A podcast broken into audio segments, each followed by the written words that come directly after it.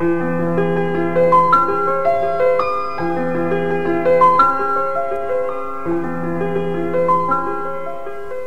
hombre medio acostado, un grandísimo bisonte y un pájaro encima de una vara, todo ello rodeado por finísimas líneas y círculos.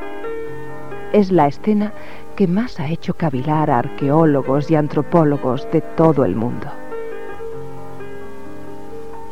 La pintaron los hombres que habitaron la cueva francesa de Lascaux y es uno de los mayores enigmas rupestres que conocemos.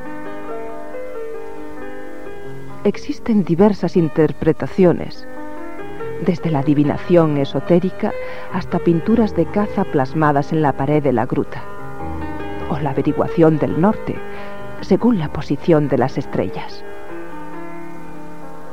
El misterio nunca podrá ser desvelado y morirá con nosotros, confirmando la misteriosa sabiduría del hombre que habitó esta tierra hace cientos de miles de años.